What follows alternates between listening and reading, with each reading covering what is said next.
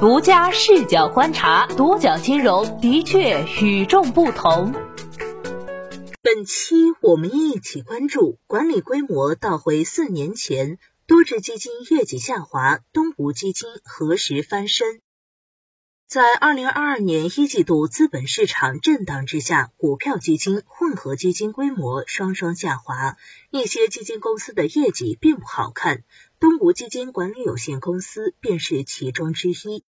据天天基金网显示，东吴基金旗下管理基金六十只，二零二一年底管理规模为二百九十四点四亿元，二零二二年一季度末则降至二百六十九点六四亿元，接近二零一七年年底的管理规模二百六十五点七七亿元。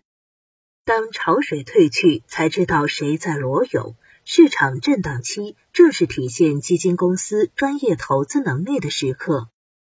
东吴基金成立于二零零四年，至今已经走过了十八个年头，也是基金行业的老兵。爱企查显示，东吴基金最大股东为东吴证券，持股比例百分之七十；另一股东为海蓝集团，持股比例百分之三十。自创建以来，东吴基金规模发展较为缓慢。在基金市场规模不断攀升，自二零一七年不足十万亿元，到二零二二年一季度末约二十五点一三万亿元，基金规模翻倍增长的情况下，东吴基金却裹足不前，总规模一直未超三百亿元。值得注意的是，二零二零年九月三十号，东吴基金规模下降到一百一十四点零一亿元，为近五年内的最低点。此后，东吴基金的基金规模逐渐有所回升，直到二零二二年一季度末，其基金管理规模为二百六十九点六四亿元，与二零一七年基本持平。没有对比就没有伤害。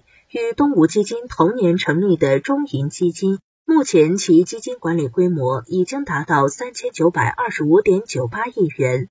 另外，光大保德信基金、申万灵信基金、新华基金、东方基金等也均在同一年，即二零零四年成立，目前管理规模均超过六百亿元。和其他同时期基金公司相比，东吴基金管理规模显然被拉开很大差距。在过去的一年，东吴基金的业绩表现不错。据二零二一年年报显示。报告期内，东吴基金总资产四点八八亿元，营业收入二点零五亿元，同比增长百分之二十九点八六。归属母公司净利润一千六百九十四点九六万，同比增长百分之一万四千八百九十七点三九。回顾二零一八年以来，东吴基金发展并不顺遂。从人事变动上，我们可以窥见一二。东吴基金共经历了四任总经理，分别是徐建平、任少华、王炯、徐辉。一朝天子一朝臣，这句话也可以放在东吴基金身上。二零一六年一月，王炯接替任少华出任东吴基金总经理。接替前，王炯任东吴证券副总裁。上任后，王炯对东吴基金进行了市场化改革。在其二次创业口号下，公司业绩有了较快增长，管理规模从接手时百亿左右，到二零一八年二季度末增长至接近三百亿，成为其在东吴基金职业生涯的顶峰，也是东吴基金十八年来的高光时刻。然而，后续并非一直顺风顺水。二零一八年六月，东吴基金接连两次被整改。二零一九年十一月二十九号，东吴基金发布公告，宣布由王辉接替王炯，成为东吴基金第四任总经理。总经理层面的变动，引发基金经理的轮换。基金经理算是公众人物，他们的言行以及业绩表现，也会给基金公司带来影响力。因此，很多明星基金经理成为基金公司的抢夺对象。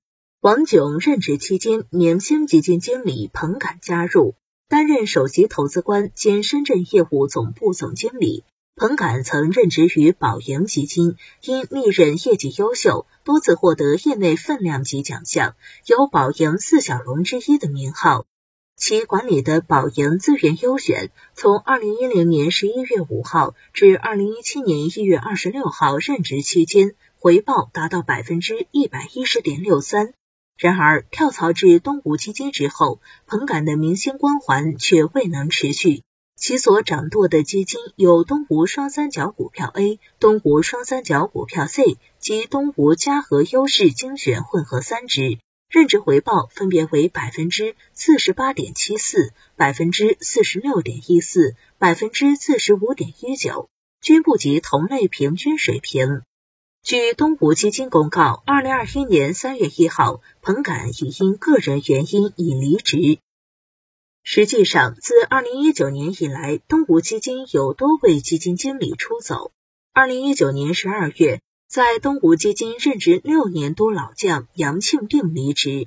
二零二零年以来，更有傅奇、朱冰冰、张能进、戴斌、周新义、秦斌、王丽丽等七位基金经理离职。对于基金公司来说，除了外在市场份额的增强和业绩比拼外，内在的管理至关重要。诺德基金总经理罗凯讲过，这其实是一种公司软实力、管理能力的较量。例如，如何用机制和文化来吸引个人、稳定团队；如何引导团队向前发展和帮助个人快速成长；又该如何激发公司每一位员工发挥潜在才能等等。他还指出，人才是流动的，机制是可变的，文化是沉淀的。只有良好的管理，具有特色的文化，才能将这些变量因子更好的融合起来。因各种因素，如内控制度不完善、风控不合规、未履行管理人职责等，遭监管部门责令整改的基金公司不在少数。甚至一些千亿型的大型基金，如易方达基金，也曾有过被监管部门责令整改的记录。接连两次收到整改通知，也一度让东吴基金走入人们的视线。而被整改的另一层面，也令其公募基金业务基本处于暂停状态，导致其基金规模落后于同业。二零一八年六月十九号，上海证监局向东吴基金下发行政监管措施决定书，指出两个违规行为：一是，在具体基金投资管理中未独立、客观履行管理人职责；二是存在从业人员与他人联合担任多只基金的基金经理。但未实际履行职责，证监局责令东吴基金整改六个月，整改期间不能进行公募基金产品注册申请。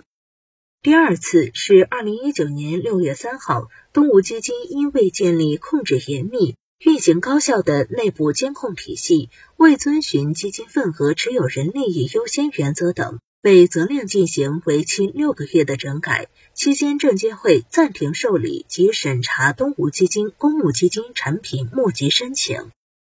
两次处罚对于东吴基金来说，犹如啃硬骨头。之后的整个二零一九年，旗下业务难以开展。与此同时，市场上新的基金公司不断增长，老的基金公司拼命发行新基金产品，一片火热。东吴基金则显得尤为冷清。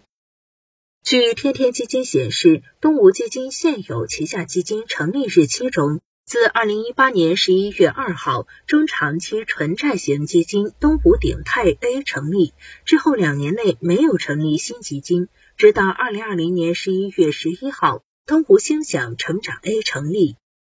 期间，东吴基金规模由二零一八年二季度末二百九十一点七六亿元一路下滑，至二零二零年二季度末一百一十四点零一亿元，跌到谷底。而中银基金在二零一九年成立了中银景元回报混合、中银产业精选混合、中银创新医疗混合 A 等近十支基金。上述的三只基金成立以来，涨幅分别为百分之二十六点四九、百分之五十一点八二、百分之三十点三九，基金规模为三点五八亿元、零点四二亿元、三点四六亿元。湘财基金总经理程涛曾说过：“风险是涨出来的，机会是跌出来的。”称要用长期主义的眼光看待短期波动。当处于底部区域，市场往往迎来触底反弹。对于东吴基金未来的发展，你怎么看？旗下的基金你喜欢哪个？欢迎留言讨论。好的，以上就是本期的全部内容，谢谢收听，咱们下期再见。